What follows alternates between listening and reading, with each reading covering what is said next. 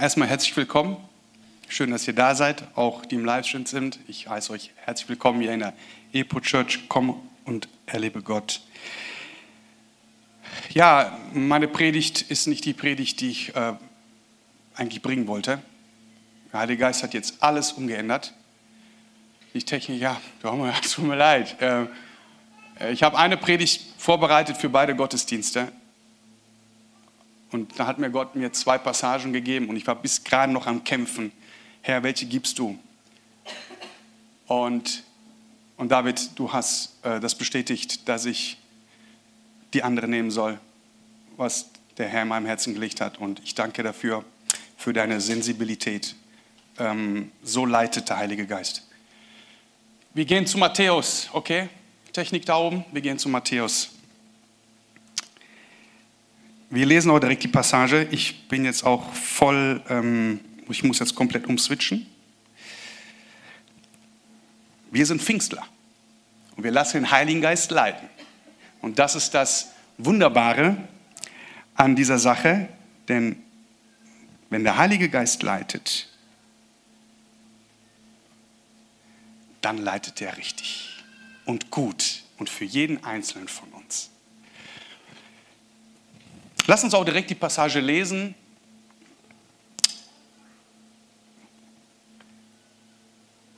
Ich, wir müssen auch den Titel ändern. Äh, ich habe auch einen Titel, David. Wer leitet mein Flugzeug? Wer leitet mein Flugzeug? Schön. Ich hoffe, euch geht es gut. Geht es euch gut? Amen. Schön. Es freut mich schön, in Gottes Haus zu sein. Ich, habe, äh, ich freue mich auch sehr, hier zu sein und mit euch Gottes Wort zu teilen, Lobpreisen. Denn wisst ihr, der Gottesdienst, der Sonntag ist ein ganz besonderer Tag für uns. Jeder Tag ist besonders, richtig. Aber der Sonntag, da kommen wir in die Kirche, in die Gemeinde, wir sehen unsere Brüder, wir sehen unsere Geschwister, nicht nur das, aber gemeinsam, gemeinsam feiern wir einen Gottesdienst. Wir kommen hier hin, ja, wir schütten unser Herz aus, ja, das ist auch richtig und gut so, aber wir wollen auch unseren Herrn loben, weil er einfach der Allergrößte ist. Er ist unser Schöpfer, er ist der Alpha und Omega, er hat alles in seiner Hand und er gibt uns das, was für uns gut ist und wir kommen sonntags gemeinsam hin, um das gemeinsam zu feiern. Amen.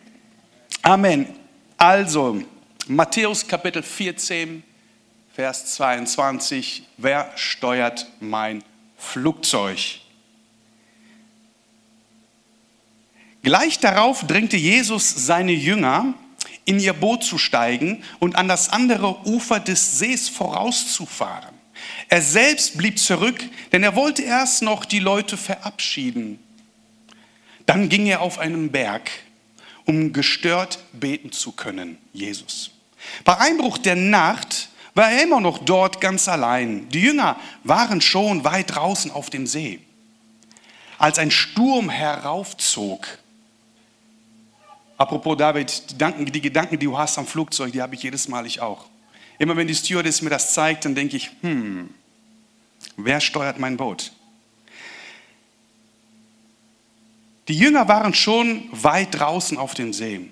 Als ein Sturm heranzog oder heraufzog, der starke Gegenwind peitschte die Wellen und machte dem Boot schwer zu schaffen. In den früheren Morgenstunden kam Jesus über den See zu ihnen.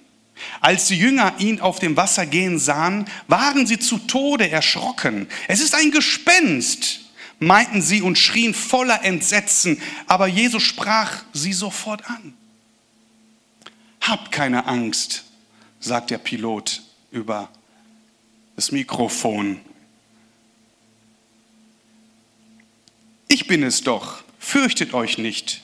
Da rief Petrus, Herr, wenn du es wirklich bist, dann befiehl mir auf dem Wasser zu dir zu kommen. Komm her, antwortete Jesus. Petrus stieg aus dem Boot und ging Jesus auf dem Wasser entgegen. Kaum war er bei ihm, da merkte Petrus, wie heftig der Sturm um sie tobte. Er erschrak. Und im selben Augenblick begann er zu sinken. Herr, hilf mir. schrie er. Sofort streckte Jesus ihm die Hand entgegen, hielt ihn fest und sagte, vertraust du mir so wenig, Petrus? Warum hast du gezweifelt? Sie stiegen ins Boot und der Sturm legte sich. Da fielen sie alle vor Jesus nieder und riefen, du bist wirklich der Sohn Gottes. In der Tat, ich bin auch geflogen und in der Tat kam ich in so eine, wie nennt sich da, diese Turbulenzen. So eine richtige Turbulenz habe ich eigentlich noch nie erlebt. Und ich muss ganz ehrlich sagen, also ich hatte schon die Buchsen voll gehabt. Und das war, es ist kein schönes Gefühl. Und hier ist eine, eine schöne Geschichte, die genau das widerspiegelt, was, ähm, was, David, was der Heilige Geist ähm, zu David gesagt hat und zu mir. Wir sehen hier eine Geschichte, die sehr interessant ist. Wisst ihr, in diesem Kapitel, mal ein bisschen, ich greife ein bisschen vor, ähm, die ist schon ein bisschen dramatisch angefangen. Und zwar, äh, Johannes der Täufer, dem wurde den Kopf abgeschlagen und danach kam ja die, ähm, die Versorgung äh, durch die fünf Brote, zwei Fische bei den ganzen, die ganzen Leute, die kamen. Als das vorbei war, ja, als das vorbei war, ähm, mussten die Jünger ähm, auf den See Genezareth fahren nach, nach Korinth. Und Jesus, was macht Jesus? Jesus wollte ein bisschen alleine sein. Er brauchte diese Ruhe, weil auch er war, er war, er musste sich ähm, nochmal fassen für das, was passiert war mit Johannes. Er brauchte seine Zeit. Und er sagte zu den Jüngern, ey, geht schon mal. Und die Jünger nahmen das Boot und fuhren über den See. Das Interessante ist, dass bis dato die Jünger immer mit Jesus waren. Wenn wir sehen in den vorigen Kapiteln, die Jünger waren immer bei Jesus. Das heißt, wenn ich immer mit meinem Papa bin, ist alles in Ordnung, alles sicher. Und in diesem Augenblick sagt das Gottes Wort, Jesus drängte. Habt ihr mitbekommen? Gleich darauf drängte Jesus. Er sagte nicht, geht, bis gleich, arrivederci, a più tardi, ja, macht schon mal einen Termin bei der Pizzeria, ich komme gleich. Nein, Jesus sagte, drängte. warum drängte Jesus die Jünger? Wisst ihr, in dieser Zeit war der, war der Rabbi, ein Lehr Rabbi ist ein Lehrer und Jesus war auch ein Rabbi. Und die Jünger waren seine Schüler. Und es ist so in der damaligen Zeit so gewesen, dass die Schüler mit dem Rabbi gingen und sie wollten ihn ähneln. Sie wollten so sein wie der Rabbi. Und aber in einem bestimmten Punkt sagte Jesus, geht. Und Jesus hat das bewusst gemacht, weil er wollte wissen, wie die Reaktion der Jünger war. Hm, welche Reaktion? Sehr interessant. Aber es gibt eine ganz große Reaktion.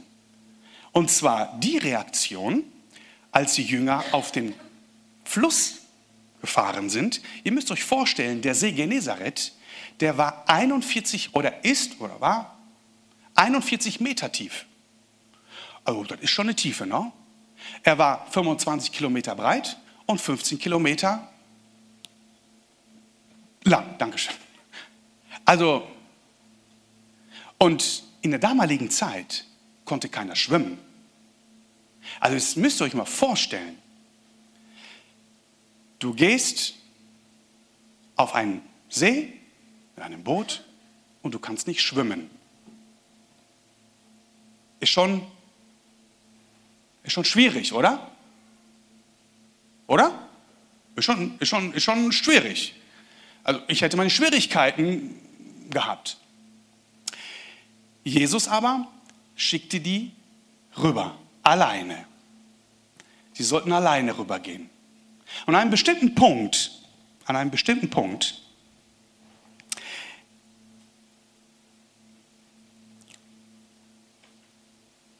Augenblick, ich muss die Stelle suchen.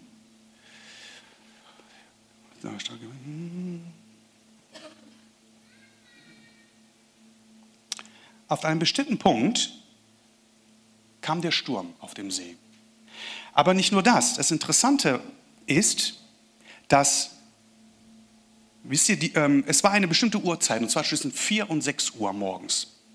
Die äh, römische, römische ähm, Wachzeit wurde in vier Teile eingeteilt. Einmal von 6 Uhr abends bis 20 Uhr, 21 Uhr, 21 bis 12 Uhr, 12 Uhr bis 3 Uhr und 3 Uhr bis 6 Uhr. Und die Bibel sagt, sie waren in der vierten Phase. Das heißt, von 3 Uhr morgens bis 6 Uhr waren sie auf dem See und der Sturm tobte. Bis hierhin, okay, Sturm kann toben. Aber wir lassen uns weiterdenken. Was war das denn für ein Boot? Es war bestimmt keine, die Boote, die wir jetzt haben, etwa ein Holzboot. Vielleicht wissen wir nicht, was für ein Boot das war. Und dann auf einem See, dann noch morgens früh und dann noch ohne Schwimmwesten, ohne Sauerstoffmasken, mitten auf dem See. Aber es geht ja noch weiter. Es war ja dunkel. Jetzt, jetzt stell dir mal vor, oder stellt euch mal vor, es ist, du bist mittendrin. Du hast keine Taschenlampe. Da ist kein Licht, was du an- und ausschalten kannst. Das ist stockdunkel. Also, 41 Meter tiefer See. Ein Sturm, ein Boot,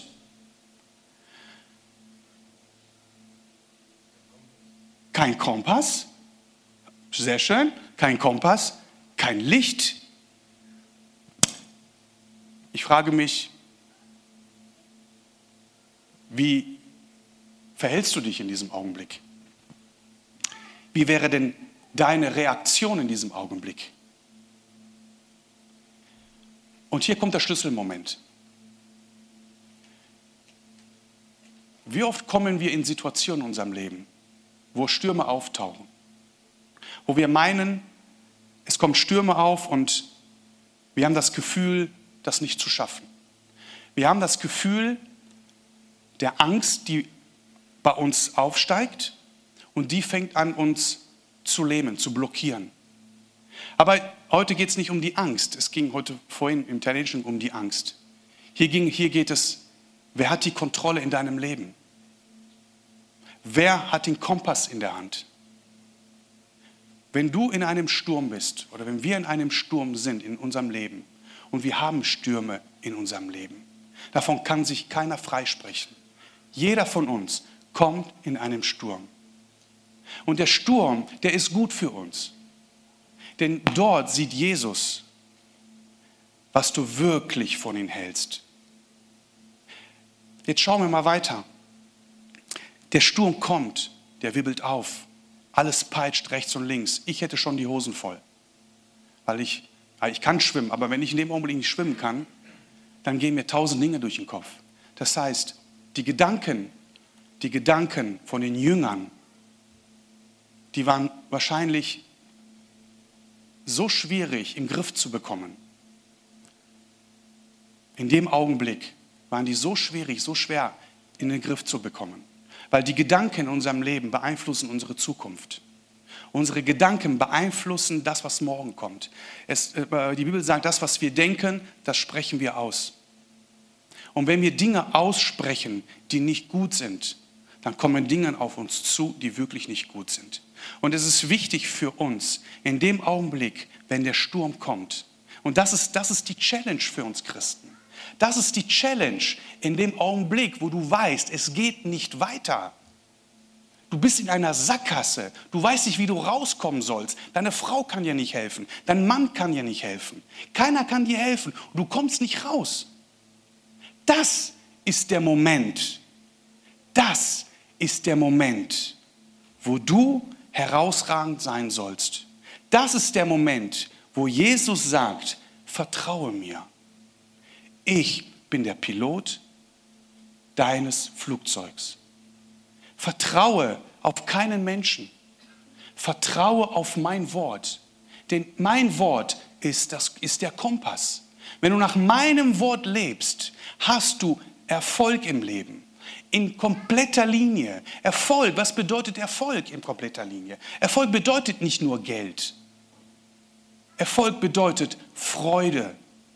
Erfolg bedeutet, mit der Familie in Ordnung zu gehen. Freude bedeutet, mit deinen Nachbarn in Ordnung zu gehen. Freu äh, äh Erfolg bedeutet, Freude im Herzen zu haben, zufrieden mit sich selber zu sein. Das bedeutet Erfolg. Und wenn wir zufrieden sind in unserem Leben, dann machen wir große Dinge, denn wir sind bestimmt für große Dinge. Wir sind Multiplikatoren. Das sagt Jesus. Wir sind Multiplikatoren, nicht nur Geld, aber die Talente, die Gott in deinem Leben gelegt hat, die sollst du multiplizieren. Denn wenn du es nicht tust, wird dir sogar das genommen, was du hast. Das ist biblisch. Wir sind geschaffen worden, große Dinge zu tun. Die Gemeinde muss voll werden. Die Gemeinde muss voll werden. Deine Familie muss blühen. Dein Geschäft muss blühen. All das, was du anfasst, muss Erfolg haben. All das, was du berührst, ist gesegnet. Warum? Weil wir Gottes Reich bauen müssen. Dafür sind wir bestimmt worden. Wir sind nicht bestimmt worden, nur unseren Kram zu machen und nach Hause zu gehen und warten, bis unsere Zeit des Lebens umgeht. Dafür sind wir nicht gemacht. Denn Jesus hat für uns eine andere Welt vorbereitet, ein anderes Zuhause, wo wir bald hingehen werden. Ich sage euch mal was ganz Blödes, ich lasse euch wirklich lachen. Weißt du, was ich die Tage gemacht habe? Ich weiß, jetzt, jetzt verstehe ich auch, warum der Heilige Geist viele Dinge jetzt connected. Und ich habe auch darüber nachgedacht, die Tage. Als ich die Passage in 1. Buch Moses Kapitel 3 gelesen habe. Ein fantastischer Kapitel. Lest 1. Buch Moses Kapitel 3. Das ist für mich der, der schönste Kapitel in der ganzen Bibel. Aber der hat mich zu weinen gebracht. Wisst ihr warum? Weil da sagt Gott Dinge zu Adam und Eva, weil die haben Mist gebaut. Und da sagt Gott bestimmte Sätze, bestimmte Wörter, die mich so berührt haben. Da sagt er, ihr, dann sagt er plötzlich zu Adam, ey du, Adam, mit gebrochenem Herzen sagte Gott zu Adam, zu Staub bist du gekommen und zu Staub wirst du wieder gehen. Da musst du mal darüber nachdenken, was das bedeutet. Und nach dem Duschen stand ich nackt vor meinem Spiegel. Jetzt lasse ich euch lachen. Wirklich, habe ich wirklich gemacht. Stand ich da und habe über diesen Satz nachgesinnt. Und dann sage ich, ich habe alles ausgezogen, ja, alles ausgezogen. Ich ziehe alles aus. Und dann stand ich vor dem Spiegel und dann gingen mir Dinge durch den Kopf. Ey, aus Staub bist du gemacht. Maria, und aus Staub werden wir wieder gehen. Nichts ist für ewig von dieser Welt. Aber trotzdem leben wir in dieser Welt.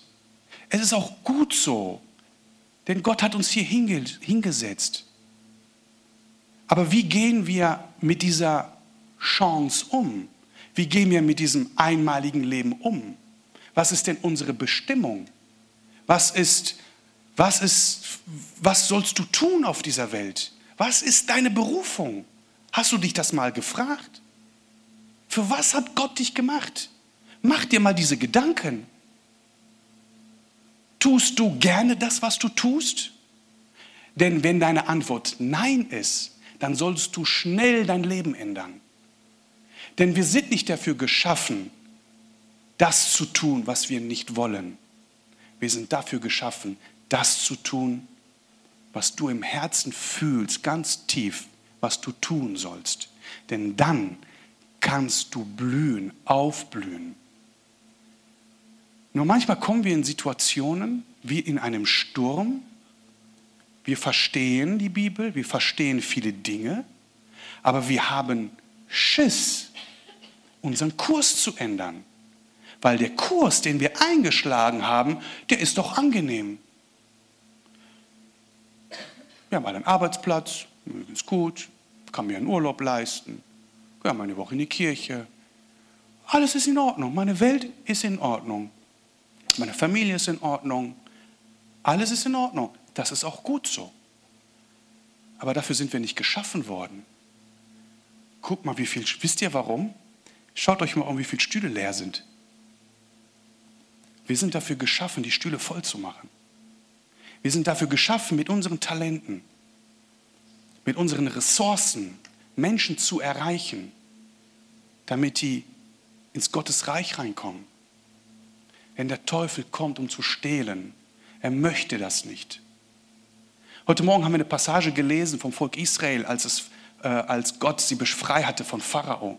Da war ein Vers, da war ein Vers, wo äh, der Pharao, äh, wo die Bibel schreibt, der Pharao hatte seine Offiziere geschickt auf den Karrenwagen. Seine Offiziere. Wir Christen haben einen hohen, besonderen Stellenwert in der Gesellschaft. Wir sind Kinder Gottes. Wir sind Kinder des Allerhöchsten. Das müsst ihr euch mal auf der Zunge zergehen lassen. In uns ist Odem des Herrn in uns. Und in uns ist der Heilige Geist. Und wir können größere Dinge tun, als Jesus getan hat, sagt Jesus. Und ich frage mich, warum tun wir das nicht?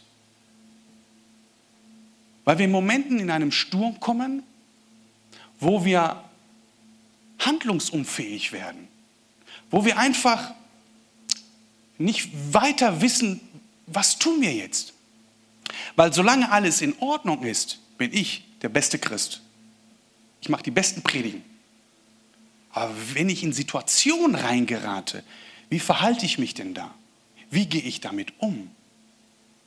Und das war eine Prüfung für die Jünger in diesem Moment. Denn der Pilot, der ist Jesus. Und wir sehen Petrus, wir sehen Petrus, er war sehr mutig. Und es kommt ein, es kommt ein Moment, wo einfach es nicht mehr ging. Und Jesus hat es schon geahnt. Es gibt auch Momente in unserem Leben, wo wir es einfach nicht schaffen. Es ist auch normal. Wir machen Fehler. Manchmal schaffen wir das nicht. Manchmal gehen unsere Kräfte, werden müde. Und das ist vollkommen legitim. Aber wisse, wisse, dass Jesus da ist. Wisse, dass Jesus immer da ist. Aber er ist erst da, wenn du den Schritt wagst, nicht vorher. Denn wir haben gelesen, dass Petrus stieg aus dem Boot, Jesus war da, ein Gespenst haben wir gelesen. Das, die konnten gar nicht identifizieren, was ist denn da? Es ist ja auch schwierig in einem Sturm, wo es peitscht, wo wirklich alles, wo es, wo es, ähm, wo es alles drund und drüber geht. Wir verstehen die Welt nicht mehr. Äh, äh man hat Rechnungen zu zahlen. Man streitet sich mit der Frau, mit der Familie. Irgendwas passiert oder, man streitet mit, man kommt in einen Moment, wo es einfach nicht mehr geht. Es geht einfach nicht mehr. Es ist gesättigt. Ich schaffe es nicht mehr in meiner Kraft und verliere die Orientierung, weil unser Ego, unser Ich kommt in dem Augenblick so stark raus. Deswegen sagt Paulus, hey, ich muss kleiner werden. Das heißt, mein Ego, meine Natur, meine Natur muss klein werden und der Heilige Geist muss groß werden. Jesus muss wachsen in unserem Leben. Denn wenn das Verhältnis, äh, äh wenn das Verhältnis Ego und dass es Gott in unserem Leben so ist, ist es schwierig für uns. Aber wenn wir das Verhältnis ändern, langsam, durch Gebet, durch Gottes Wort, unser Ego wird immer kleiner, immer kleiner, immer kleiner. Und der Heilige Geist, Gott wächst. Es wächst die Weisheit in uns, die Erkenntnis in uns, Gottes Wort, das ist damit gemeint. Umso mehr wir wissen, umso mehr können wir dagegen ankämpfen. Umso mehr können wir uns orientieren, während der Sturm kommt.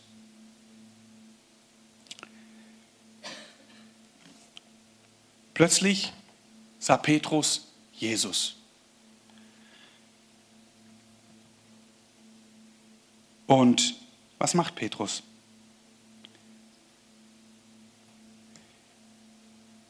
Petrus steigt aus. Wow.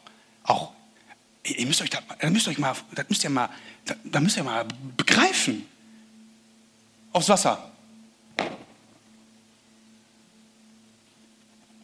Ist doch unlogisch. Also gegen alle Physik, gegen, gegen alles, oder? Oder nicht? Oder ist das nur für mich so? Also, ich finde das schon merkwürdig. Ich habe das mal versucht. Aber geht nicht. Ich, ich habe es mal wirklich versucht. Äh, aber geht nicht. Und Petrus sah plötzlich Jesus und plötzlich wechselt die Orientierung. Plötzlich hat er sich wieder gefangen. Er, er war wieder da. Aber nur Petrus. Die anderen nicht. Wir, reden, wir lesen nicht von den anderen.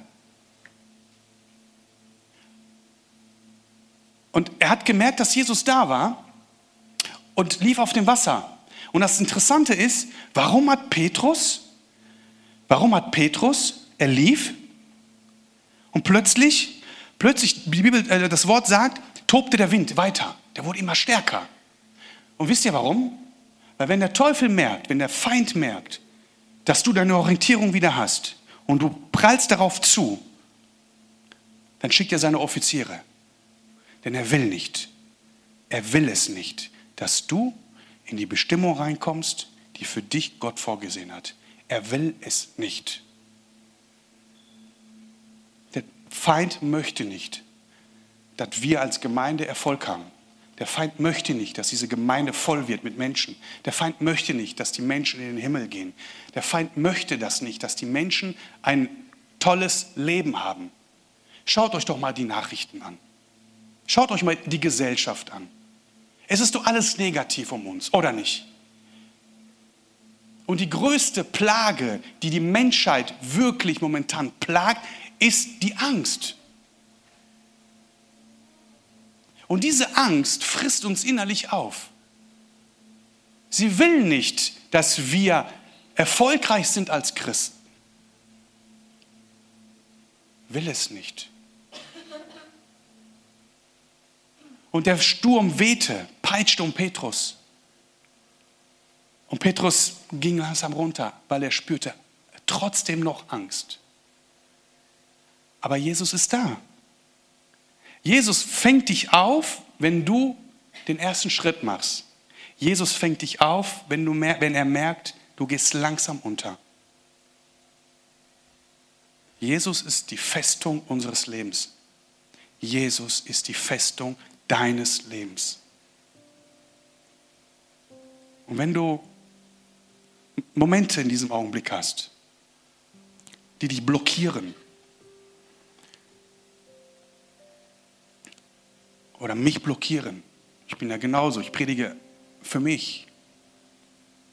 Ich muss auch viel lernen.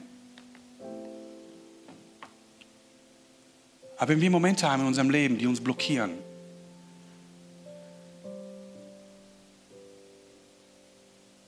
dann wisse, dass Jesus bei uns ist. Und geh deinen Weg. Wenn du nicht auf Kurs bist für dein Leben, dann geh auf Kurs. Ist egal, wie alt du bist. Ist egal, was du gerade tust. Ist egal, wie groß deine Familie ist. Geh in deine Bestimmung. Komm in deine Bestimmung. Denn nur dann haben wir Erfolg. Nur dann sehen die Menschen draußen, dass du anders bist. Und die fragen dich. Und die merken mit unserem Verhalten, dass wir anders sind, weil wir anders mit Situationen umgehen. Die Menschheit draußen, die schaut uns an. Glauben wir das? Die schauen uns an. Und es ist für uns schwierig, das Richtige zu tun im richtigen Augenmoment. Es ist schwierig. Es ist nicht einfach. Und dann, wenn wir was tun, dann, dann machen wir Schaden. Aber dann entschuldigen wir uns. Das Wort Entschuldigung in der Welt, meine Güte. Das ist, ich habe das Gefühl, die Leute tragen ein Kreuz. Leute können sich nicht mehr entschuldigen. Leute haben Zukunftsängste. Aber wir wissen doch nicht, was unser Morgen bringt. Wir wissen nicht, was passiert. Aber schon machen wir uns Gedanken. Wir machen uns bekloppt, bevor es so passiert ist. Wir machen uns schon Szenarien. Wir gehen unter. Hey, wir gehen unter. Aber du bist ja noch im Boot. Aber schon gehen wir unter. Aber das Kuriose ist, sagt die Bibel, das, was du denkst, das sprichst du aus. Und wenn du noch nicht untergehst und du sprichst das aus, dann gehst du unter.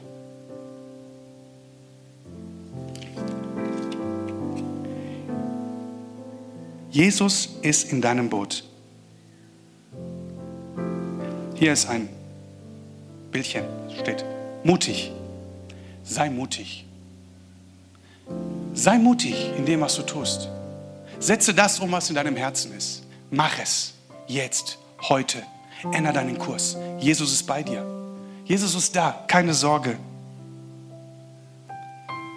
Gott sagte zu Josua, Kapitel 1, Vers 9, habe ich dir nicht geboten, dass du stark und mutig sein sollst? Sei unerschrocken, wenn du im Sturm bist. Sei relaxed. Ich weiß, es ist schwierig. Es ist wirklich schwierig. Versuche relaxed zu sein. Und sei nicht verzagt. Denn der Herr, dein Gott, ist mit dir. Überall, wo du hingehst.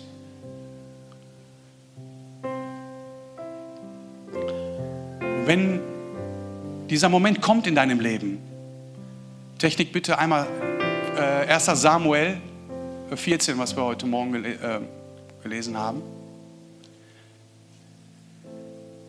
Und wenn dieser Moment aufkommt, dann sei, sag folgende Dinge. Und das lesen wir jetzt. Das ist 1 Samuel, Kapitel 17, Vers 8, äh, 1 Samuel, Kapitel 17, Vers 45. Und das ist die Geschichte von David und Goliath. Das ist eine ganz berühmte Geschichte, ja, die wird auch in der Schule gelehrt. Und da gibt es eine bestimmte Passage, die, die, wenn mir diese Momente kommen, bei mir, ich, ich kriege diese Momente immer abends, wenn ich im Bett bin. Weil dann kommt mein Körper zur Ruhe, mein Kopf, der verarbeitet den ganzen Tag und und dann kommen, bei mir ist das so, kommt das, wenn ich abends Ruhe habe, dann kann ich nicht schlafen und dann plagt mich der Sturm in meinem Leben und der Riese baut sich so auf und dann komme ich einfach nicht mehr klar damit. Ich habe mal eine Zeit lang äh, das Gebet, äh, was Jesus äh, empfohlen hat, das habe ich manchmal aufgesagt. Und, aber das war mir immer zu lang. Und dann sage ich, Herr, gibt es nicht was Kürzeres, womit ich ja meinen Goliath wirklich in die, in die Prangen, in die Leitprangen bringen kann? Und dann sagte der Herr zu mir, der Heilige Geist sprach zu mir und sagte, lest dir mal die Passage von dem kleinen David. Klein, er war 16, 17. Von dem kann man große Dinge lernen. Und das zeigt mir, wie wichtig es für uns Eltern, das Richtige unseren Kindern zu lehren. Kleine David stand plötzlich vor Goliath. Aber warum stand er vor Goliath? Weil die Armee von Israel, die hatten die Hosen voll gehabt. Die hatten Schiss gehabt, weil Goliath war groß. Aber er war nicht groß, denn er war eigentlich nicht groß. Wisst ihr, warum die Angst hatten? Weil er brüllte. So wie der Sturm in unserem Leben brüllt. Ist wie ein Hund. Und so kleiner, aber wir haben dann Angst, weil er so groß brüllt. So bin ich da bei mir. Ich habe immer Angst vor Hunde. So ist das Gleiche. Aber der war nicht groß. Circa zwei Meter, zweieinhalb Meter. So groß wie ich ungefähr. Aber der brüllte. Und der Sturm brüllt. Manchmal so heftig in unserem Leben, dass wir Angst bekommen. Wir werden so klein. Und, der, und, der, und dieser, dieser, dieser, dieses Brüllen bringt uns, drängt uns in eine Ecke. Und da kam David, der kleine Knirps, der kam mal, ey, was ist denn los hier? Warum kämpft ihr nicht? Ja, wir haben Schiss. Ja, von wem denn? Ja, von dem da. Ja, so ein Scherz, oder? Ey, ihr seid eine Armee. Und der ist nur alleine. Und hört, was er tut. Er sagte, ich mach das schon, sagt der kleine David. Ich mach das schon. Vielleicht so groß wie Noah ungefähr. Stimm auf, Noah. Ja, so groß ungefähr, ja. Ja, so groß wie Noah. Schaut euch Noah an. So groß war ungefähr David. Er sagte, ey, ich mach das schon. Dann geht David zu Goliath und er brüllte. David ganz gechillt, ganz ruhig. Wisst ihr warum? Weil Jesus ein Pilot war. Er wusste das. Er wusste das. Und er war so sicher, so sicher, dass er mit einem Stein ihn getroffen hatte. So sicher war er. Aber gut. David aber sprach zu dem Philister, zu dem Goliath, man nannte sie Philister. Du kommst zu mir mit Schwert und mit Speer und mit Wurfspieß. Und wir sagen zum, zu unserem Feind, du kommst mit einem Sturm, du kommst mir mit einer Arbeitslosigkeit plötzlich, du kommst mit einer Krankheit. Damit willst du mich bedrängen? Ich, Kind Gottes? Ich, wo mein Herr der allmächtige Gott ist? Du willst mir eins einjagen?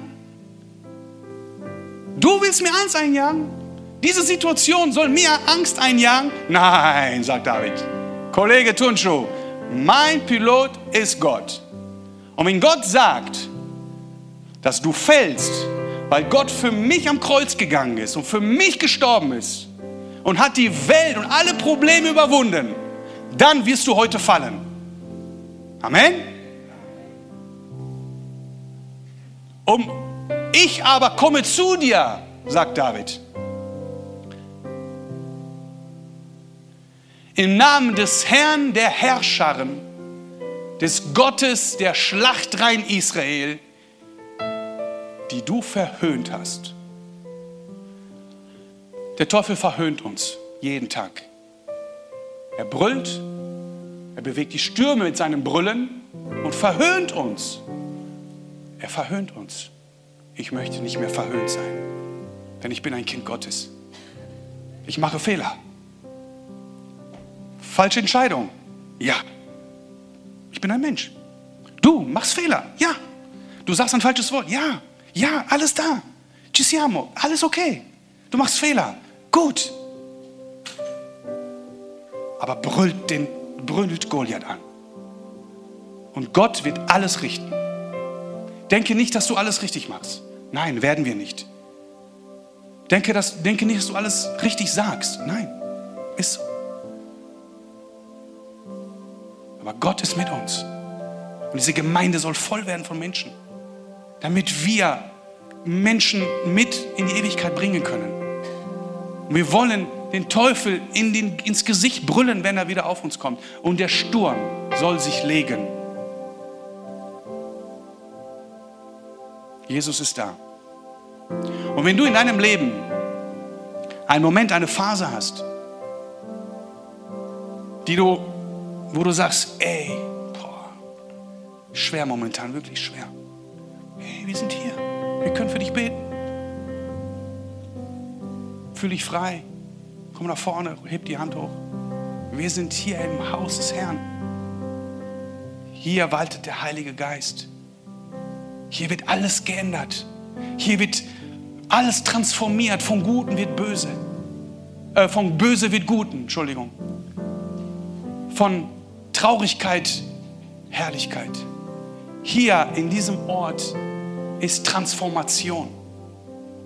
Hier ist Transformation.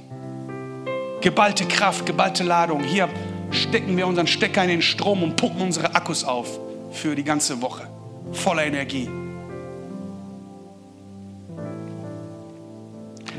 Lass uns aufstehen und lass uns, lass uns nochmal in den Lobpreis reingehen und lass uns den Heiligen Geist walten lassen, wie er will. Lass ihn rein in deinem Herzen.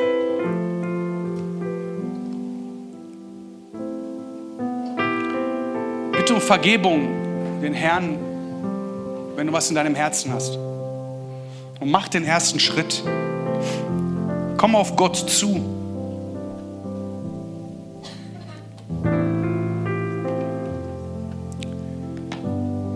Wirst du sehen, dass morgen, wenn du aufstehst, der Tag ganz anders anfängt.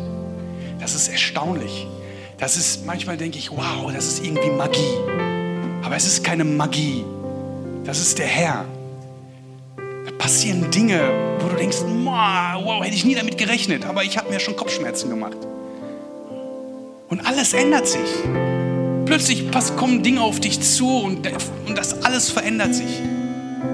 Die Leute sind plötzlich anders. Hilfe kommt von A nach B. Du kriegst Telefonate, mit denen du nicht gerechnet hast. Wenn Gott möchte, dass es dir gut geht.